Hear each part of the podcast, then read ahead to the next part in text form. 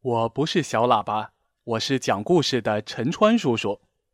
小朋友，今天给你讲一个皮皮和吉吉的故事。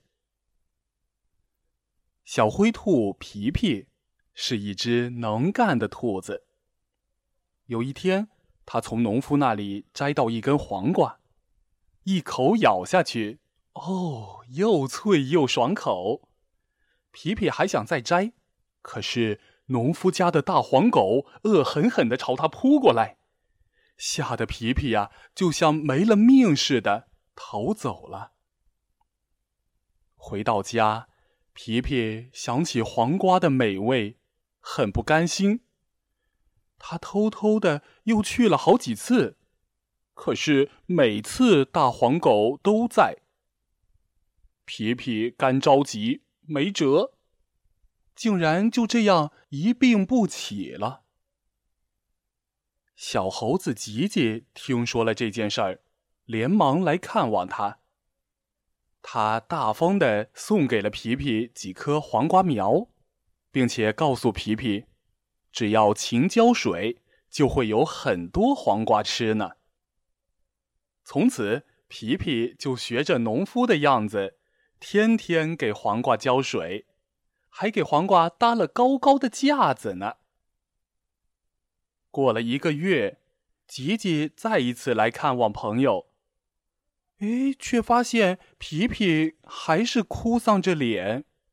嗯，怎么还这么难过呢？原来呀，皮皮种的黄瓜虽然是枝繁叶茂，也开花，但是很少结果。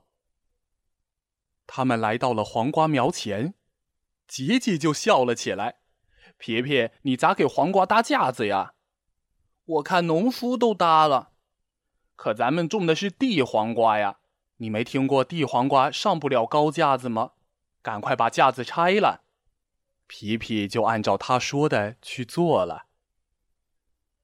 当吉吉再一次来皮皮家做客的时候，啊，皮皮已经拿出了好多黄瓜来招待朋友。吃了一会儿，吉吉突然问：“皮皮，你知道黄瓜为什么叫黄瓜吗？”“嗯，我的毛是灰色的，所以就叫灰兔。那黄瓜可能是因为是黄色的，就叫做黄瓜吧？”“嘿，可是你看，黄瓜它们怎么都是绿色的呢？”叫绿瓜不是更合适吗？皮皮陷入了沉思。嗯，其实黄瓜原来叫做胡瓜，因为引进中国时候的皇帝是胡人，他很忌讳这个“胡”字，才叫做黄瓜了。皮皮红着脸问：“吉吉，你咋知道这么多啊？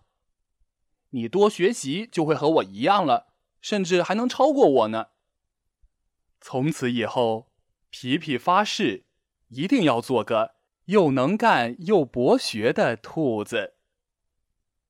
好了，小朋友，今天的故事就讲到这儿，再见。